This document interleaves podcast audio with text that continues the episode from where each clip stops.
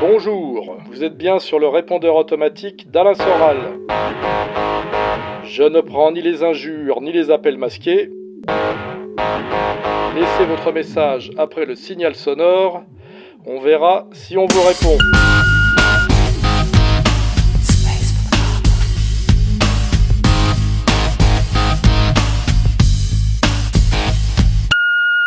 Oui, bonjour Monsieur Soral. Je m'appelle Amazir et je voulais savoir déjà comment vous allez. Et ensuite, de quelle manière, euh, pour vous, le mouvement des Gilets jaunes est-il une forme de reprise de conscience objective de la classe laborieuse et contribuable qu'on appelle le prolétariat français Et que dans ce contexte, et en bon national bolchevique euh, dont vous définissez, que faire avec ce mouvement? Voilà. Bah, je vous remercie et puis je souhaite une bonne préparation de l'avant et puis une bonne journée. Au revoir. Bonjour Monsieur Soral.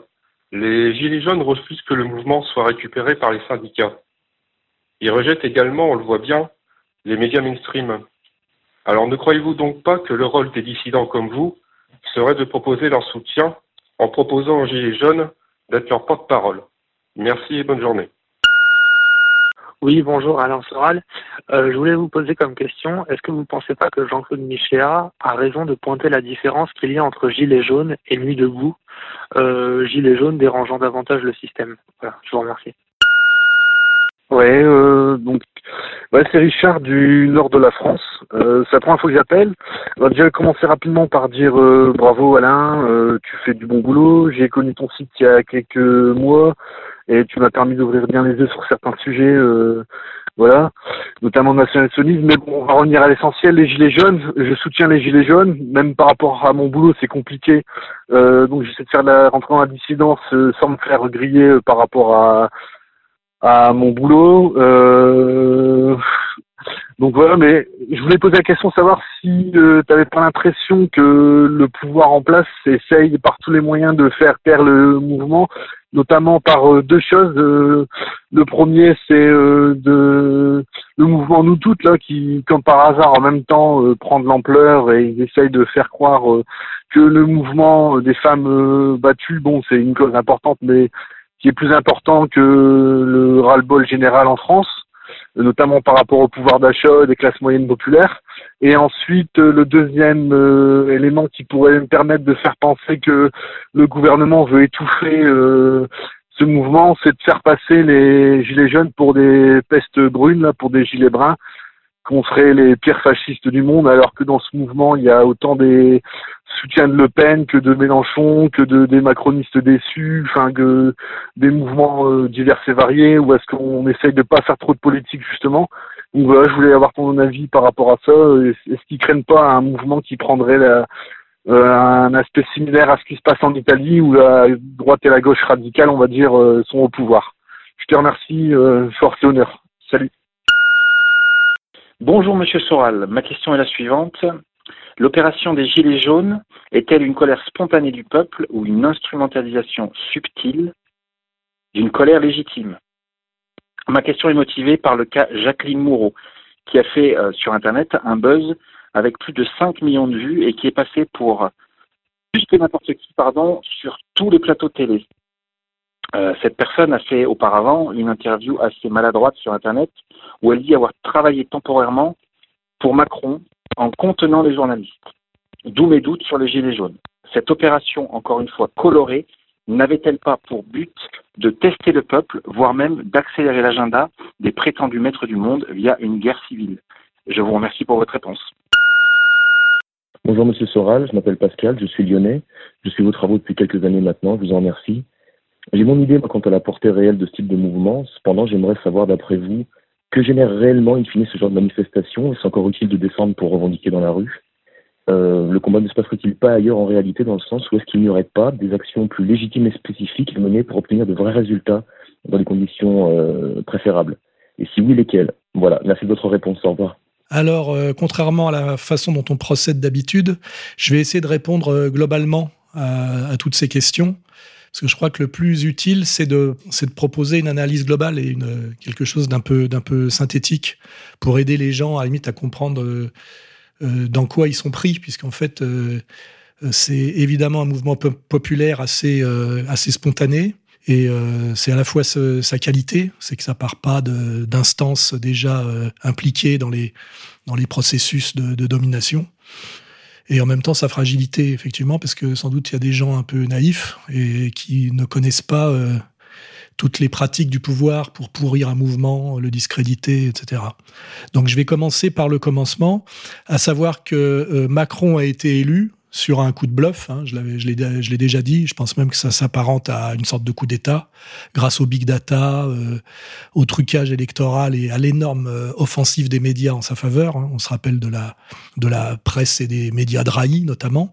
Et j'étais d'ailleurs euh, très déçu de son élection et presque un peu déprimé que le peuple français soit laissé à ce point-là avoir par un type qui était exactement à l'opposé de ce, de ce à quoi aspiraient les Français et euh, qui, qui proposait le contraire de ce qu'il faudrait proposer pour euh, sortir la France de, de la crise. Crise qui est d'abord une exacerbation de la lutte des classes, même si c'est une lutte des classes euh, qui n'est pas tout à fait celle de la de l'époque de Marx. Et là, je suis, comment dirais-je, un peu rasséréné puisque finalement après un an un an et demi de gouvernance à coup de blabla et de manipulation.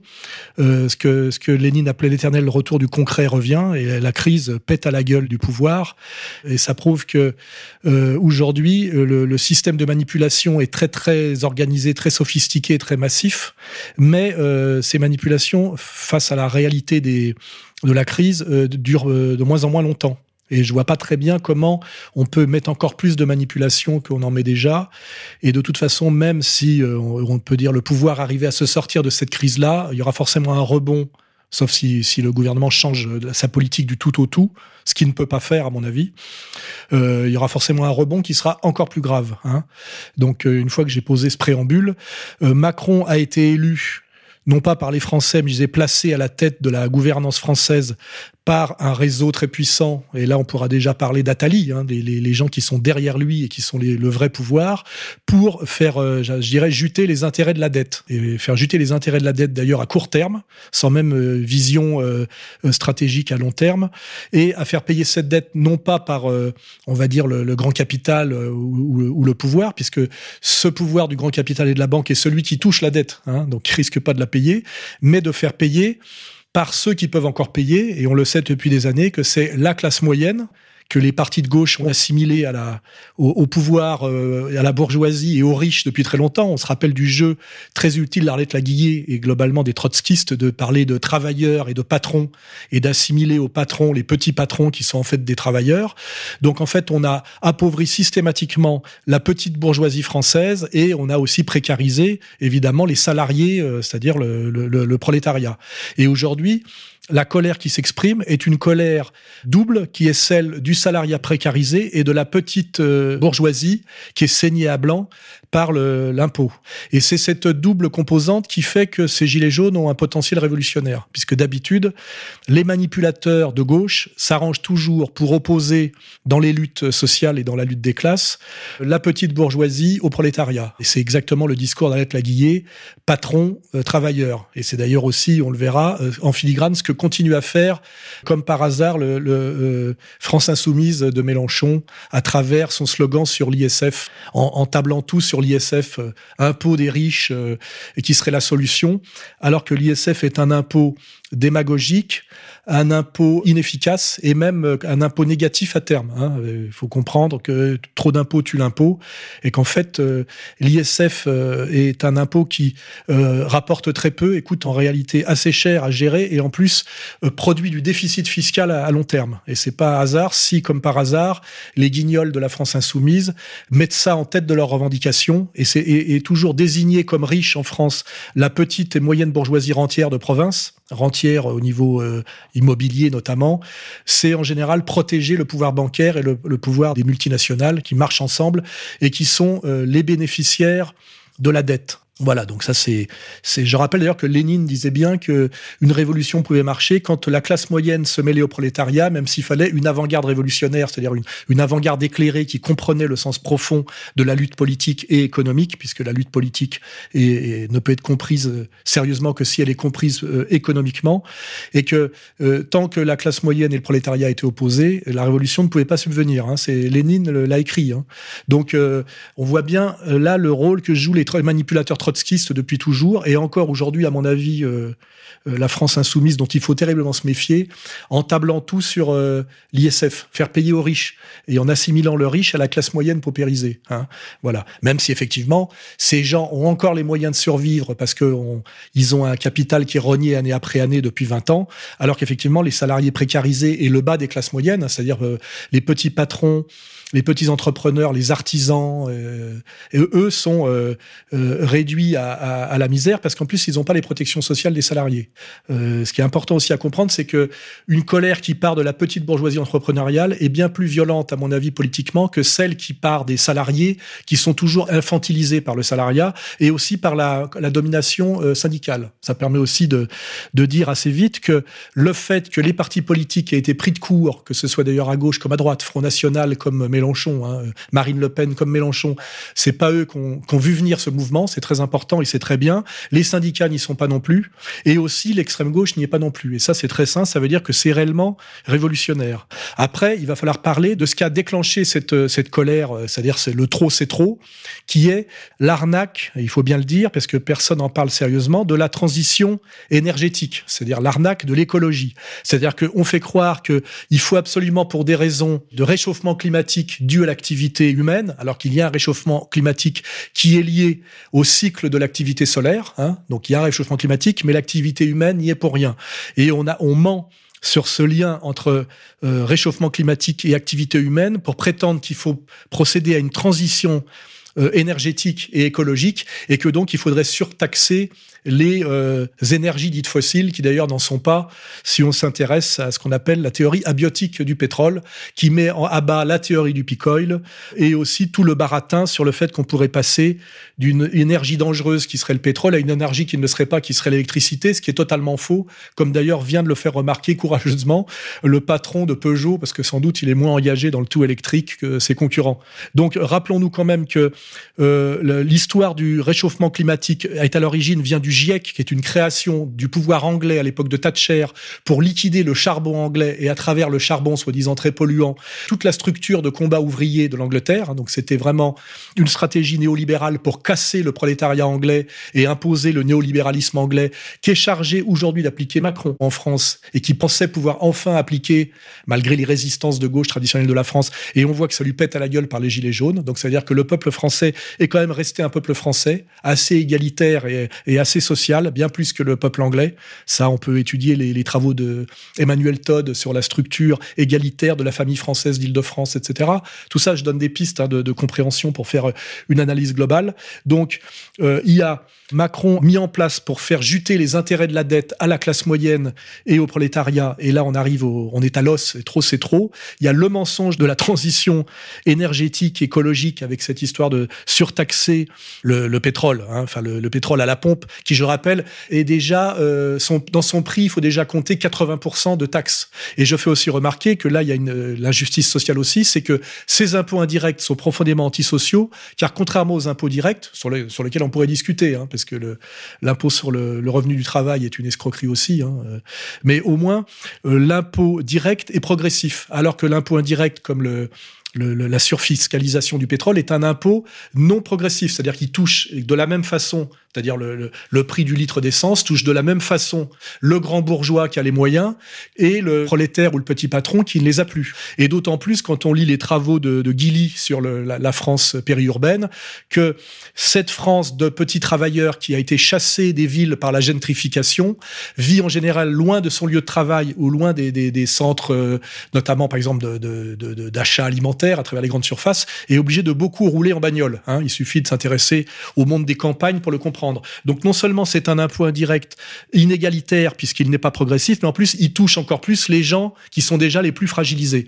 Et donc cette arnaque de, de la taxe carbone en réalité hein, euh, est un moyen de faire payer les intérêts de la dette au peuple à travers la surfiscalisation de quelque chose dont il a absolument besoin, qui est l'essence. Donc là, on a une addition de mensonges et d'injustices qui fait péter l'histoire des Gilets jaunes. Hein. Et donc, euh, les Gilets jaunes est une révolte populaire de gens qui ont senti que euh, on leur faisait payer une fausse nécessité et euh, même s'ils sont pas capables de, de mettre les mots absolument là-dessus, la question est fondamentalement là. La question, c'est l'intérêt de la dette D'où vient cette dette C'est la question qu'il va falloir poser à un moment donné. Qui l'a fait payer? Qui la touche? Et quelle est sa légitimité profonde et son existence?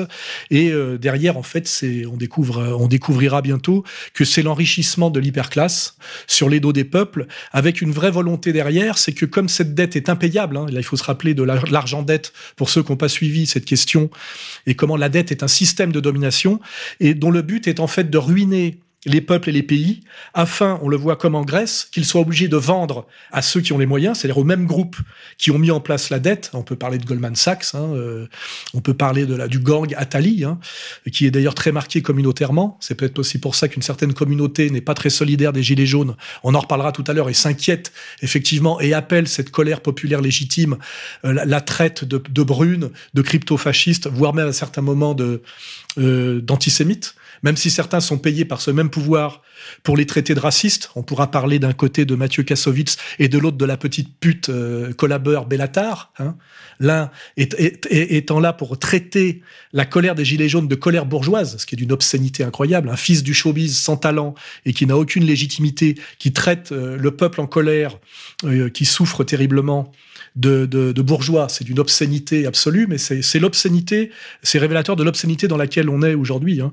Et puis de l'autre côté, euh, le petit collabeur de service Bellatar qui a remplacé très utilement le petit bras euh, euh, Jamel Debbouze et qui essaye de dire que ce mouvement de colère populaire, les banlieues n'en sont pas et qu'elles elles y sont même opposées puisque ça serait un mouvement raciste et de séparer de façon très dangereuse le peuple, on va dire issu de l'immigration, en, le confondant avec les banlieues, hein, parce que c'est pas tout à fait la même chose, et le peuple en colère. Donc euh, le, petit Bellatar a une très grave responsabilité quand il essaye de monter les banlieues contre les gilets jaunes et de traiter les gilets jaunes de racistes pour que, euh, euh, d'une certaine manière, imposé par la manipulation, la désolidarisation des jeunes issus de l'immigration de ce mouvement populaire, hein, c'est-à-dire les séparer du peuple et les mettre gravement en danger. Là, il faudra que la petite pute Bellatar, à un moment donné, assume ses responsabilités. On sait qu'il est la créature de Macron, qu'il est payé pour ça. Je rappellerai que je l'ai connu au début de sa carrière, il me léchait le cul. Il m'avait même organisé un face-à-face assez houleux euh, face à l'époque à Madame Taubira, à Saint-Leu-la-Forêt. Et à l'époque, il était 100% soralien. On voit comment il a été récupéré. Il est passé par euh, Canal+, Pascal Clark. Et là, c'est le parcours tragique du collabeur euh, qui finit pute du pouvoir et qui est là pour nuire en fait aux, Français d'origine immigrée. Hein. Et là, je ferai une petite digression. Il est évident que les, banlieues, au sens où SOS Racisme les a fabriquées, ne sont pas très solidaires des Gilets jaunes, parce que les Gilets jaunes, c'est le monde du travail, alors que, on va dire, les banlieues, par les aides successives de ce qu'on appelait la politique de la ville, font plutôt partie, on va dire, des assistés, et donc ils ne se sentent pas forcément solidaires. Et, j'avais depuis longtemps euh, posé cette théorie de l'alliance, ce qu'on appelait la connivence des parasites, c'est-à-dire les parasites du haut, hein, c'est-à-dire euh, là c'est plutôt euh, Attali, Kassovitz et, comment dirais-je, leur représentant officiel euh, Macron, qui gèrent par de la redistribution de, RSA et de, de ghetto blaster et d'équipements collectifs, qui gèrent les parasites du bas afin qu'ils ne s'allient jamais au peuple de France. On a toujours cette politique du diviser pour régner pour qu'il n'y ait pas ce saut qualitatif de ce qu'on appelle le combat politique bien compris et ce qu'on peut appeler les alliances de classe, c'est-à-dire le, le peuple uni. Hein. C'est toujours un travail de division. Donc on voit très bien comment Kassovitz fait son boulot, Bellatar fait son boulot. Mais ce que je fais remarquer moi, c'est que quand un travailleur en difficulté met un gilet jaune, il n'y a pas de statistiques ethniques pour savoir s'il est musulman, par exemple. Et d'ailleurs, personne n'a fait ce travail-là. Euh, le seul qui l'a fait, il l'a fait évidemment à rebours, il faut pas s'en étonner, c'est le fameux Éric Zemmour, je ferai d'ailleurs première remarque, les Gilets jaunes sont une très belle réponse à l'offensive nationale sioniste d'Éric Zemmour et à son bouquin Destin français. La colère des Gilets jaunes est une colère sociale et même si elle est profondément française, de toute façon le social est identitaire euh, naturellement par définition, ce que j'ai essayé d'expliquer à Marine Le Pen et au Front National depuis des années par mon ma ligne gauche du travail, droite des valeurs, un musulman n'est pas une catégorie sociale. Faire de l'islam, euh, comment dirais-je, une catégorie sociale est une tricherie politique. Il y a sans doute plein de Français d'origine musulmane s'ils sont chauffagistes, euh, chauffeurs de taxi, euh, Uber, euh, petits patrons ou même salariés précaires qui se sentent solidaires des gilets jaunes, mais qui n'éprouvent pas le besoin de l'affirmer, par exemple, en tant que musulmans. on est là dans des solidarités sociales, dans un combat social et qui n'est pas identitaire. On pourrait poser perfidement, on le fera pas parce que ça pourrait être dangereux, la question à Éric Zemmour de savoir combien il y a de dentistes juifs, de chirurgiens esthétiques juifs, de, de spéculateurs immobiliers juifs dans les gilets jaunes. Sans doute qu'il y en a pas beaucoup, mais c'est pas forcément pour des raisons euh, ethnico-confessionnelles, mais pour des raisons de classe sociale, parce qu'ils font plutôt partie de la bourgeoisie et pas du prolétariat, même si sans doute il doit y avoir chez les juifs des petits patrons en difficulté aussi, et qui peut-être se sentent solidaires des Gilets jaunes, même si euh, les responsables de leur communauté ne les poussent pas dans ce sens-là. Et là, je veux dire, il faudra aussi à un moment donné que ces gens-là en assument les responsabilités, puisque c'est ce qu'on voit un peu chaque fois qu'il y a le Bnebrit qui s'exprime ou le CRIF, il, s'exprime de manière hostile aux Gilets jaunes en faisant des Gilets jaunes euh, un mouvement crypto-fasciste, ce qui est un peu dangereux parce que ça pourrait euh, permettre à certaines personnes qui cherchent à se cultiver à s'intéresser un peu plus profondément à ce que c'est que le fascisme, le vrai, hein, le fascisme italien notamment, et de voir que c'était un mouvement éminemment social dont un des objectifs était de refuser de payer notamment la dette après la Première Guerre mondiale. Donc je veux dire, ces gens-là me semblent euh, très arrogants et très maladroits, et je pense que leur maladresse vient de leur arrogance parce qu'ils ont un tel sentiment, une telle certitude de toute puissance qu'ils commencent à devenir dangereux pour eux-mêmes en méprisant un peu trop le peuple français en souffrance et en colère. Hein, voilà. Je referme la parenthèse. Après, il y a un autre volet à aborder, ce mouvement gilet jaune qui est populaire profondément, qui euh, incarne une alliance de classe, petite bourgeoisie et prolétariat, et qui donc n'est pris en main ni par les syndicats, qui sont des syndicats collabos depuis des années. On voit très bien comment ils ont mené la résistance des cheminots par rapport à la, à la, à la fin du statut du cheminot. Ça n'a mené strictement à rien, et c'était euh, voué à l'échec. Et les syndicats sont là pour faire échouer les luttes sociales depuis des années. Ça aussi, on le dit. Pareil pour les partis, hein, qu'ils soient d'extrême gauche ou d'extrême droite, ils ont loupé le coche même s'ils essayent aujourd'hui de raccorder leur, leur wagon. Et aussi très important, les gauchistes n'en sont pas non plus, car les gauchistes, je le rappelle, sont d'abord des fils de la moyenne bourgeoisie, des couches moyennes salariées et non pas des entrepreneurs. Hein. Il faut bien séparer classe moyenne et couche moyenne salariée. Donc ce ne sont pas des victimes de la crise, ce sont essentiellement des fils de profs, des fils de fonctionnaires et des gens qui sont plutôt des bénéficiaires de la crise depuis 1983 et qui sont totalement dans la main du pouvoir. Ce sont en fait des briseurs de grève. Euh, rappelons-nous de leur slogan euh, pas de fachos dans les quartiers, euh, pas de quartier pour les fachos et que ces gens-là sont montés vent debout contre Dieudonné dès le début. Ils étaient encore à Montreuil contre lui récemment. Donc effectivement, il n'y a dans, ce mouvement populaire et c'est sain ni les syndicats, ni les partis, ni les gauchistes. Et euh, Jean-Claude Michéa, qui est tout sauf un con, même s'il est parfois un peu prudent, a bien bien opposé comment dirais-je, les gilets jaunes à, à Nuit debout. Hein, Nuit debout qui était de la branlette de fils, de, de fils à papa étudiant. Et on voit bien que ces gens-là sont totalement déconnectés. Et là, il faut amener au sujet du sociétal contre le social. Depuis 1983, où la, comment dirais-je, la violence de classe s'est aggravée contre le peuple du travail, et, et je rappelle que ça s'est fait sous Mitterrand, c'est toujours la gauche qui le fait le mieux, hein, euh, puisque la droite, on la soupçonne, alors que la gauche, en général, on, on croit que c'est une alliée. Et c'est toujours les mouvements de gauche officiels qui se comportent de manière la plus dégueulasse avec la classe laborieuse. Euh, depuis 1983, la stratégie des pouvoirs, c'est-à-dire de la fausse gauche, qu'on a appelée la deuxième gauche, est de d'opposer le sociétal au social et de faire disparaître le social sous le sociétal. Et qu'est-ce que c'est que le, sociétal? Ben, C'est d'abord à gauche le combat des femmes, le combat des jeunes. Hein. Je me rappelle quand le Parti communiste français a cessé de parler du prolétariat pour commencer à parler de la question des jeunes et des femmes, on savait que c'était que c'était niqué. Et d'ailleurs, la, punition pour le Parti communiste, c'est qu'il a pratiquement disparu puisqu'il a abandonné le monde du travail à la violence bancaire et patronale et grand patronale, hein, en, se mettant dans le tout sociétal. On se rappelle de l'époque de Marie-Georges Buffet, hein, en parlant de, des jeunes et des femmes. Et on voit bien qu'en ce moment, à gauche, au moment où il y a cette lutte sociale qui revient, c'est le social qui revient parce que Lénine appelait l'éternel retour du concret, parce que le sociétal ne, peut pas masquer éternellement le social, hein, le, sérieux du combat politique. On voit que Muriel Robin, la vieille lesbienne ménopausée du showbiz, euh, prend euh, en main la lutte pour la défense des femmes contre les violences. Et euh, ça serait bien d'aller interroger, on pourrait demander d'ailleurs à, à feu euh, Vincent Lapierre de le faire, les femmes qui sont sur les piquets de gilets jaunes, car vous avez bien vu que sur les gilets jaunes, il y a à peu près la moitié de femmes dans les, dans les groupes de gilets jaunes au rond-point, ce qu'elles pensent de la violence des hommes contre les femmes, si c'est ça leur combat prioritaire, si elles ont été beaucoup harcelées par les hommes euh, quand elles sont euh, célibataires avec deux gosses précarisés, avec une polaire à 40 km d'un centre urbain, dans une vieille Peugeot diesel, je pense pas qu'elles soient terriblement harcelées par les machos, n'est-ce pas? Ça serait un vrai travail à faire.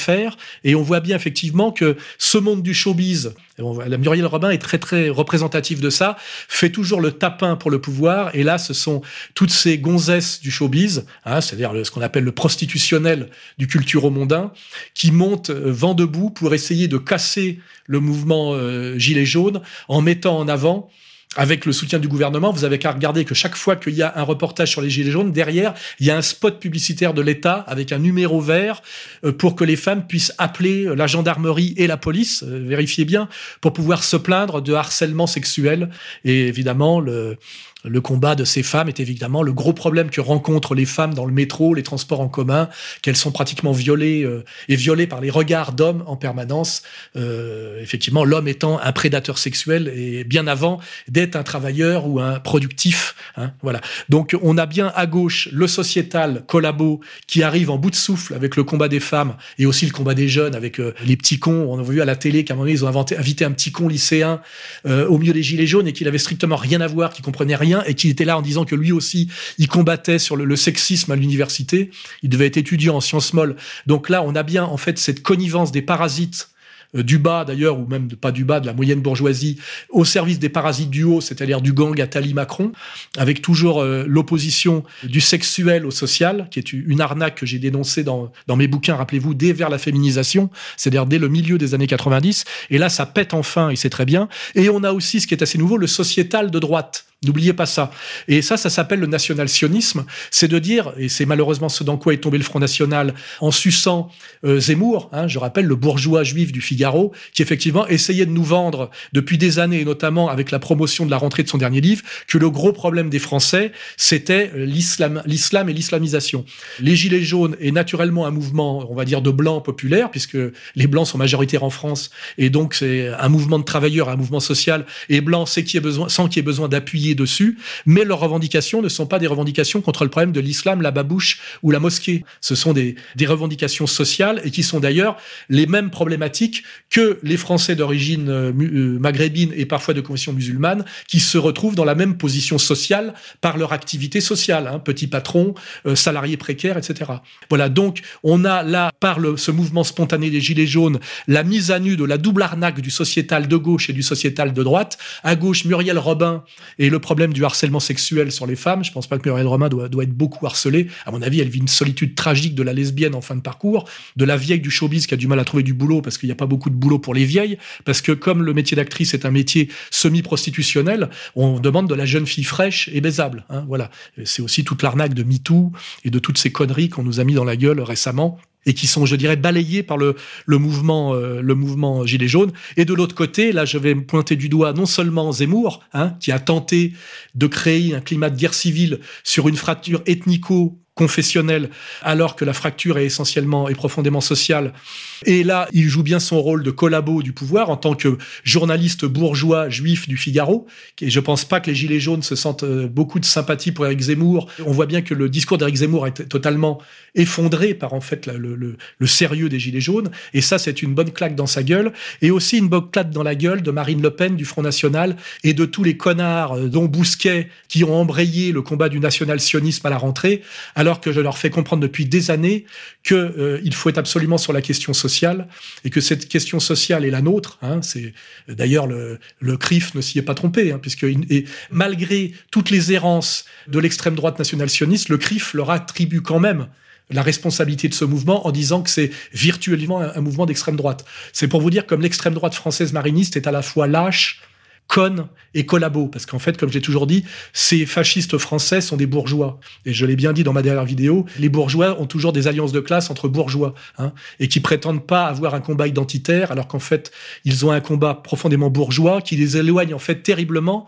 du sérieux identitaire, le sérieux identitaire que je prétends incarner moi, comme d'ailleurs vous le voyez dans les questions qui m'ont été posées. Les trois quarts des gars qui posent des questions sur notre téléphone finissent par force et honneur. Et on voit bien que ce sont majoritairement des blancs de droite, mais de la droite sociale, hein, de, la, de celle qu'on incarne, que j'appelle d'ailleurs moi droite des valeurs, euh, alliée forcément à la gauche du travail, ce qui est d'ailleurs le substrat sérieux du fascisme. Voilà. Donc, ce mouvement des Gilets jaunes permet de faire péter à peu près toutes, euh, tous les mensonges et toutes les manipulations. Euh, là, si je veux insister, je, je veux dire donc que c'est c'est très bien que Marine Le Pen et le Front National se trouvent à la ramasse par rapport à ce mouvement. C'est bien fait pour leur gueule.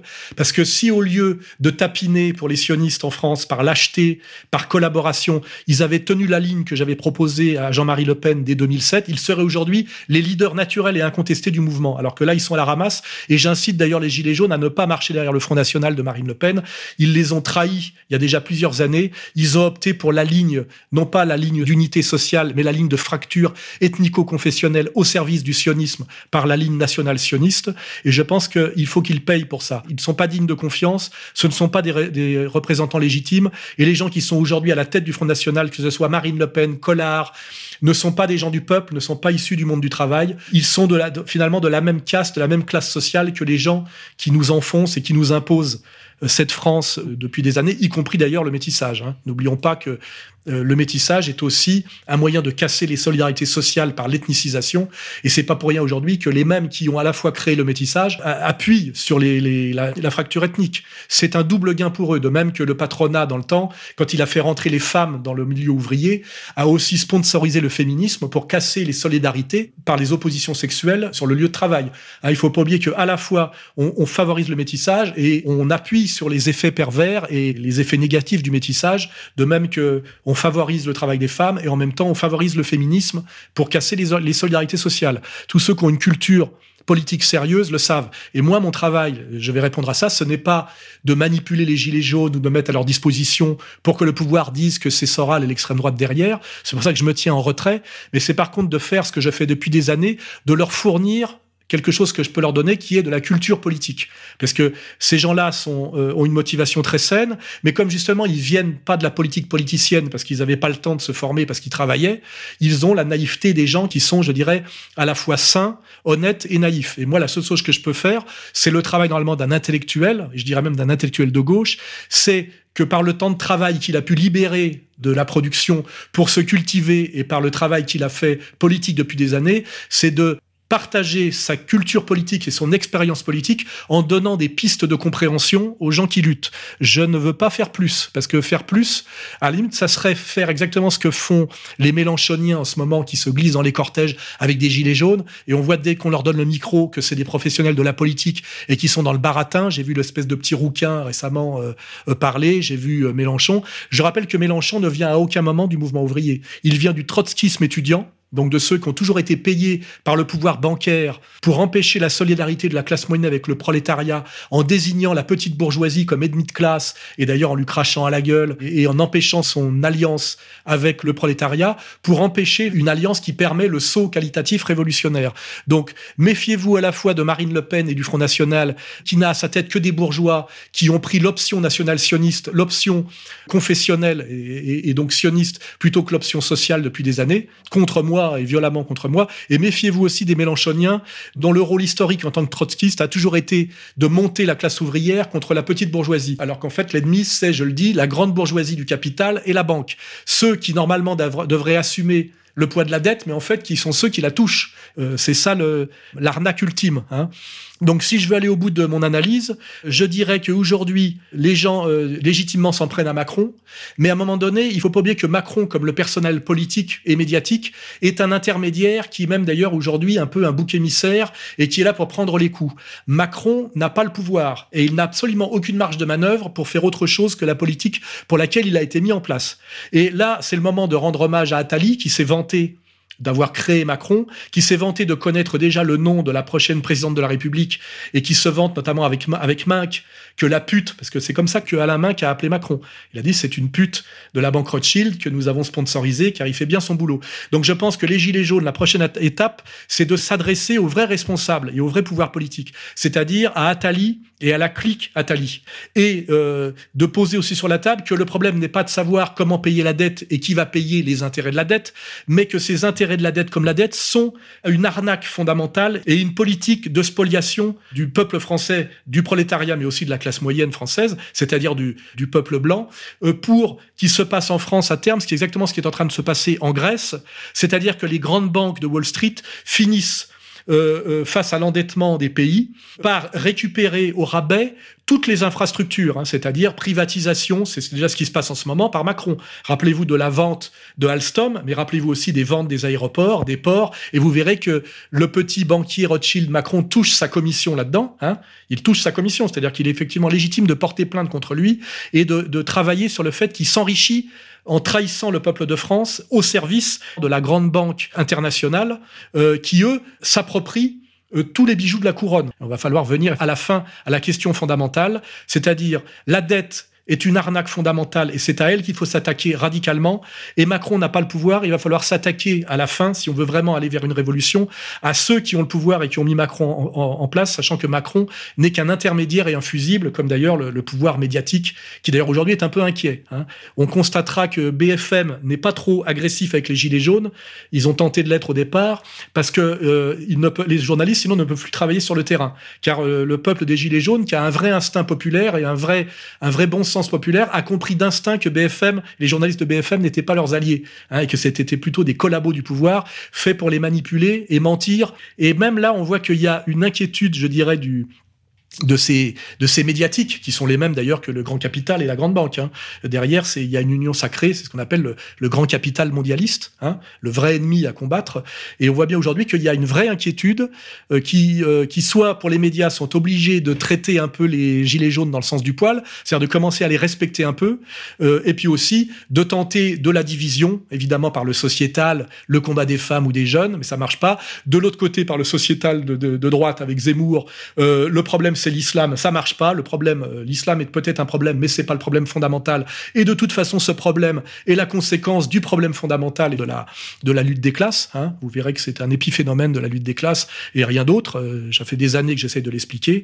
Et donc là, euh, toutes les conditions sont réunies pour mener un combat de vérité jusqu'au bout. Encore faut-il maîtriser toutes ces composantes que je viens d'énoncer les unes derrière les autres devant vous. Alors il est évident que le pouvoir aujourd'hui va essayer de tergiverser, de gagner du temps, d'essayer de diviser et de d'épuiser le mouvement. Mais euh, la donnée claire, c'est que le pouvoir ne renoncera pas à faire payer la dette, aux intérêts de la dette et à la faire payer à ceux euh, à qui ils veulent la faire payer, hein, évidemment, puisque euh, ceux qui ont les moyens de la payer sont ceux qui la touchent, comme je vous l'ai dit, et que même, je dirais, si le pouvoir arrive euh, par les fêtes de Noël, par la division, par la manipulation, aussi par la répression, à affaiblir le mouvement, et que ce mouvement s'étouffe un peu, il rebondira encore plus fort dans quelques mois, parce que là, à un moment donné, on a du, on est dans le dur du dur, et ce qui se passera, je vais le dire de façon prophétique, comme je l'avais déjà dit à l'époque, sans être compris chez Tadei, si vous voulez retrouver, c'est qu'à un moment donné, les forces de l'ordre, qui sont aussi les victimes de cette mondialisation et de ce racket de la dette, et qui subissent un appauvrissement et une baisse de leurs conditions d'existence, hein, puisqu'ils sont précarisés à tous les niveaux, au niveau de, leur de symboliquement au niveau de leur fonction, puisqu'ils sont mis en première ligne contre le peuple sans être jamais soutenus, que ce soit d'ailleurs le peuple des banlieues, le peuple étudiant, euh, ou le peuple du travail.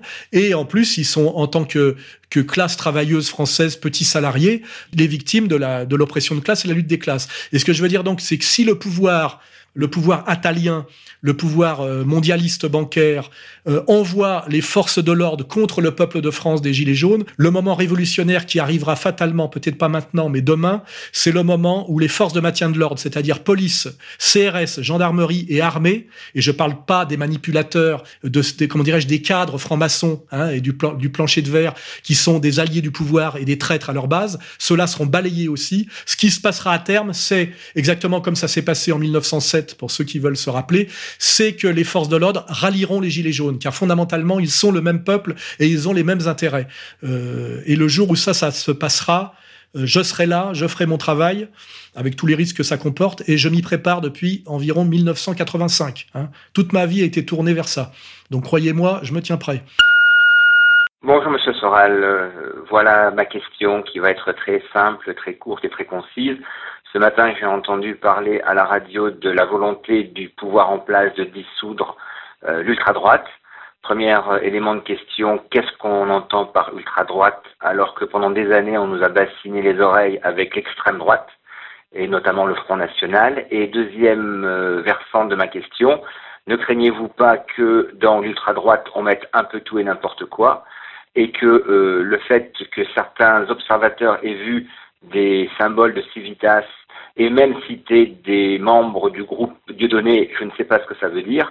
Demain, on inclut aussi euh, Égalité et Réconciliation, Alain Soral et pourquoi pas aussi l'Action française. Merci Monsieur Soral, bon courage et bonne chance à vous. Au revoir. Oui, bonne question. Euh, ça me permet de creuser un peu plus.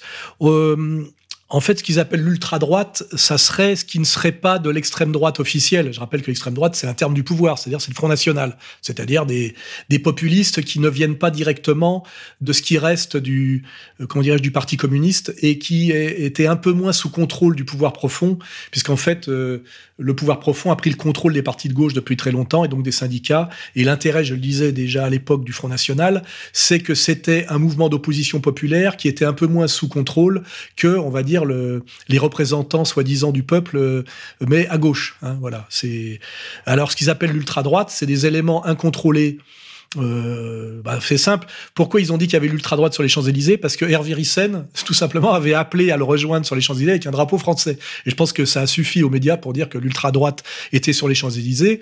En fait, l'ultra-droite, c'est euh, quelques centaines de, jeunes euh, en France qui ont une culture politique et une lucidité politique euh, qui, qui leur fait ne pas marcher dans la combine de l'opposition fascisme-antifascisme, hein, c'est tout.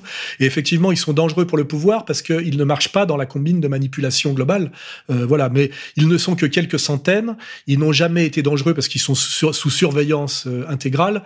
Et, et, ils servent effectivement de bouc émissaire. Mais ce qui est marrant, c'est d'opposer ultra-droite à extrême gauche, parce que là, on peut bien opposer effectivement cette ultra-droite, soi-disant, c'est-à-dire euh, ces jeunes nationalistes qui étaient sur les Champs-Élysées, qui, je le rappelle, défilaient avec les gilets jaunes, mais n'ont attaqué euh, aucun, aucun commerce, puisqu'en général, ils sont assez respectueux de la propriété, alors qu'il faut les opposer assez radicalement à ce qu'on appelle les Black Blocs, qui, eux, sont des petits cons d'extrême gauche liés au mouvement lycéen et aux étudiants, et qui, eux, sont soutenus absolument par le pouvoir profond pour casser et délégitimer euh, euh, les grèves, euh, les, un peu comme d'ailleurs les casseurs de banlieue, hein, c'est le même rôle. On voit d'ailleurs qu'ils sont souvent liés. Je les ai eus sur la gueule, donc je le sais parfaitement.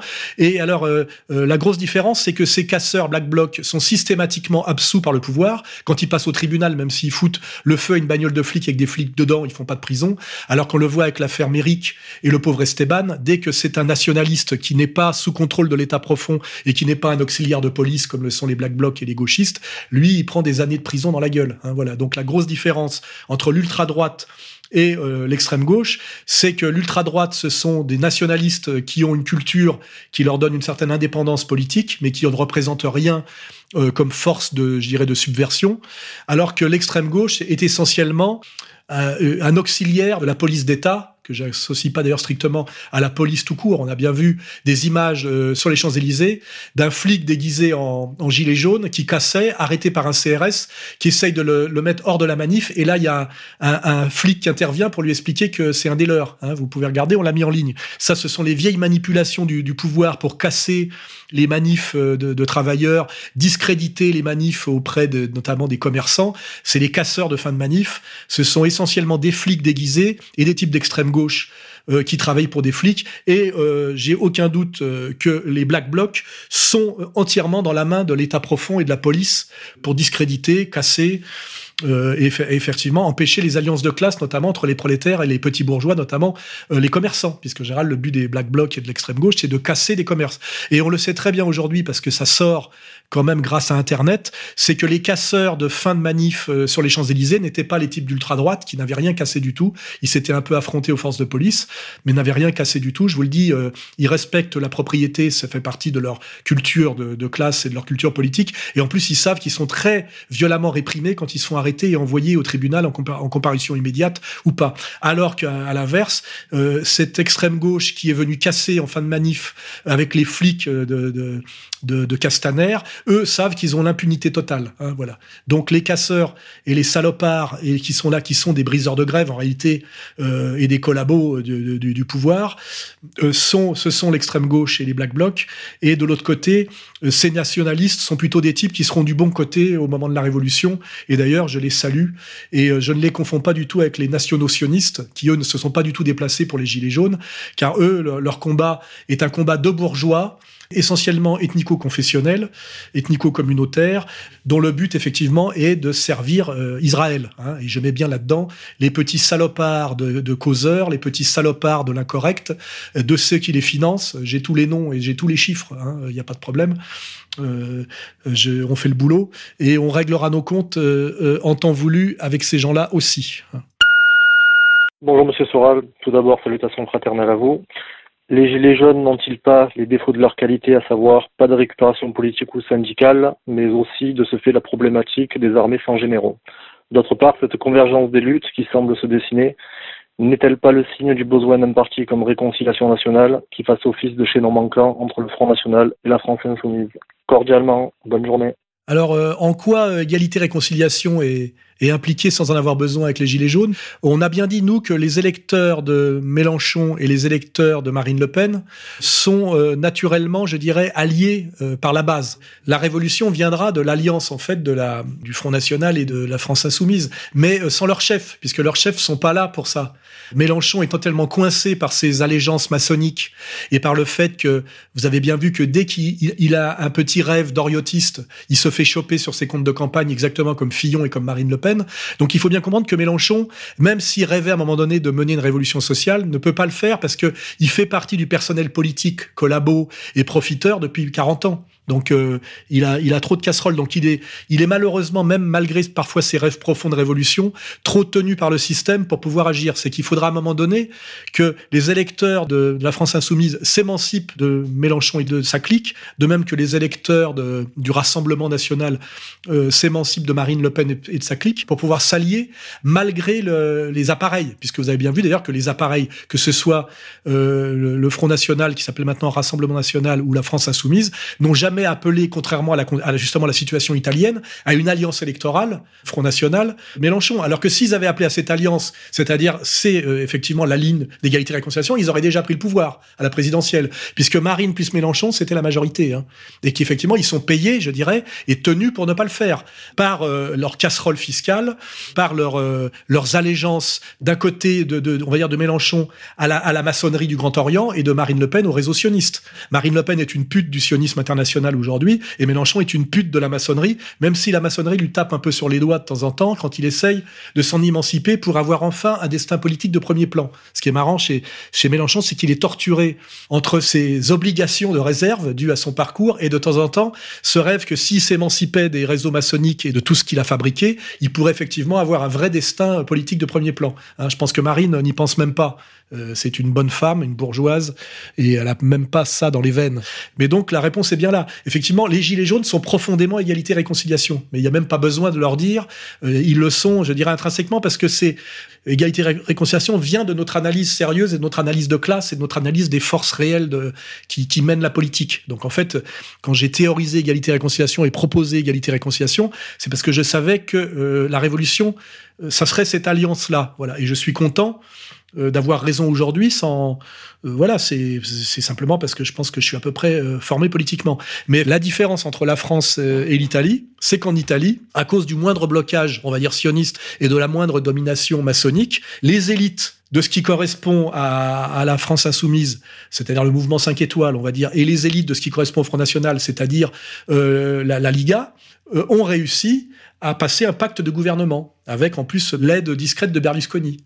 Hein, je vous dis, c'est comme si en France, Bernard Tapie avait aidé à organiser des, rencontres secrètes entre euh, le mouvement qui est derrière Dieudonné, par exemple, et le, mouvement qui est derrière euh, Jean-Marie Le Pen, et plus récemment, on va dire, le mouvement qui est derrière Mélenchon et le mouvement qui est derrière Marine. Hein, voilà. Mais en France, comme je vous l'ai dit, c'est impossible. C'est beaucoup plus verrouillé. La France est un pays bien plus verrouillé par les, on va dire, les, les forces anti-françaises qu'en Italie. Hein. C'est euh, voilà. Donc je, pense avoir répondu à la question. En réalité, ER est à la fois partout et nulle part dans cette histoire, et je peux vous garantir que quand je passe à un rond-point avec des gilets jaunes, si je, je salue les gens, euh, un type sur deux euh, me dit salut Soral sans aucun problème. Moi, je n'ai, je n'aurais pas le problème de Zemmour ou de Muriel Robin si j'allais me balader sur un rond-point de gilets jaunes. Hein, voilà.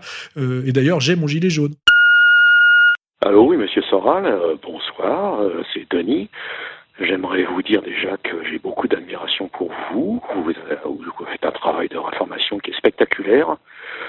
Alors, ma question, j'aimerais savoir ce que vous pensez du mouvement des Gilets jaunes. Est-ce que vous pensez que c'est plus important encore que mai 68 Est-ce que ça aura encore plus d'impact? Et qu'est-ce que ça peut bien faire? Qu'est-ce qui va pouvoir se passer? Voilà, c'est ma question. Eh bien, merci encore à vous. Beau travail. Vous m'avez beaucoup informé, beaucoup rééduqué. Et j'ai énormément de respect pour vous. Merci pour votre combat.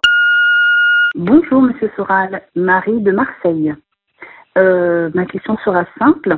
Comment analysez-vous qu'excepté Patrick Sébastien ou Pierre Perret, voire encore Monsieur Lassalle, euh, le fait qu'aucune personnalité du show business, euh, et ce, quel que soit leur domaine artistique ou culturel, euh, n'aient eu le courage ou euh, soutiennent ou eu envie de se joindre euh, au mouvement des Gilets jaunes.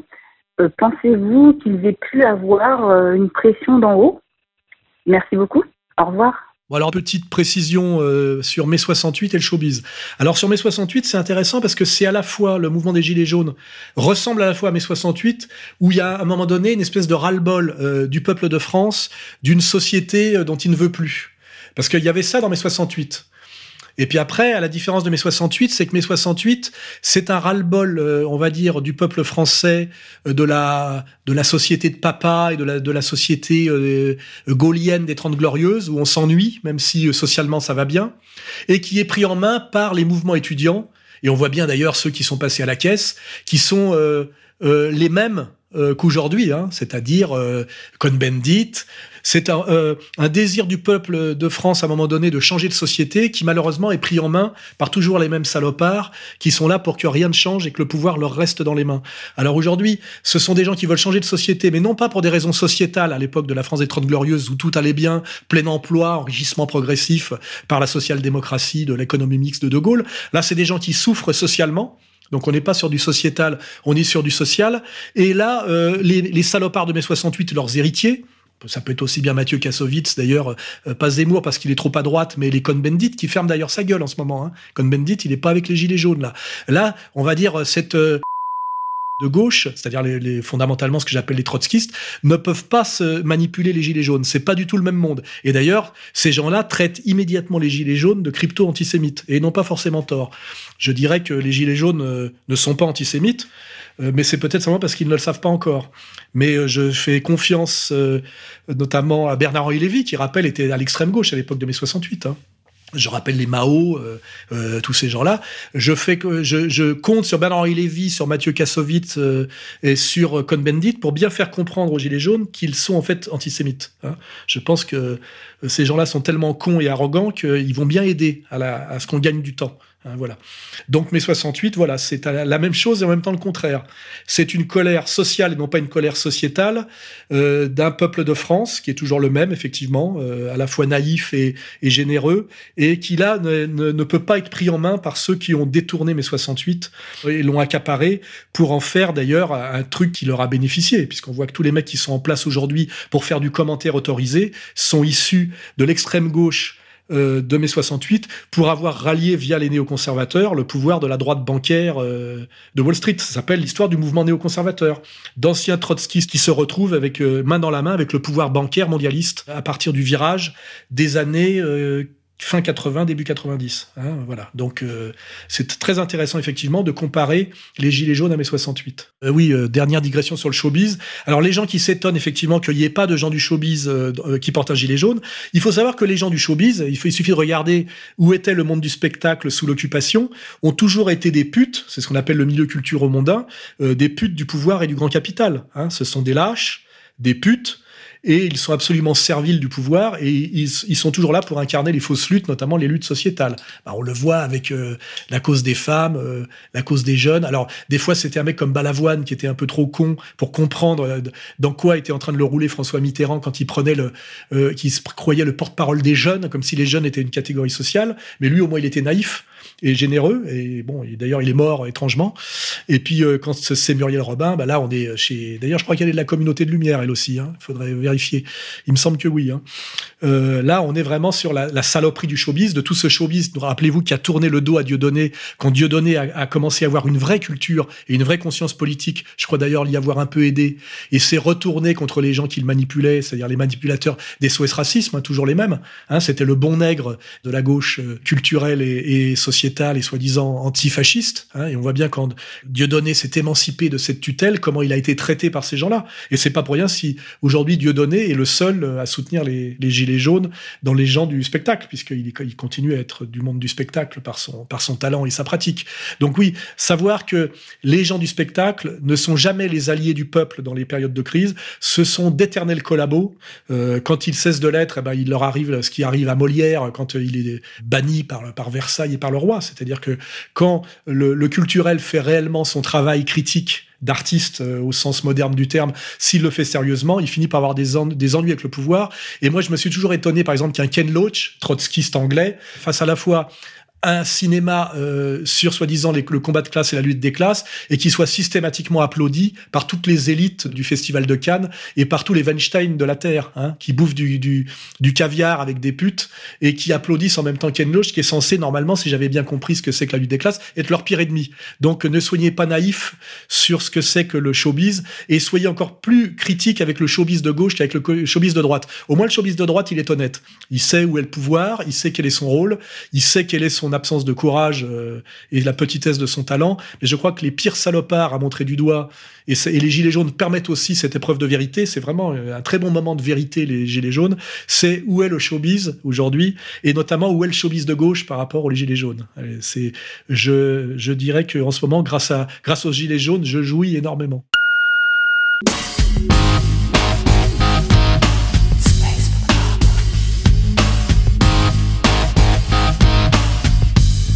Si vous souhaitez poser d'autres questions à Alain Soral ou lui répondre, appelez au 0899 25 22 66. 0899 25 22 66.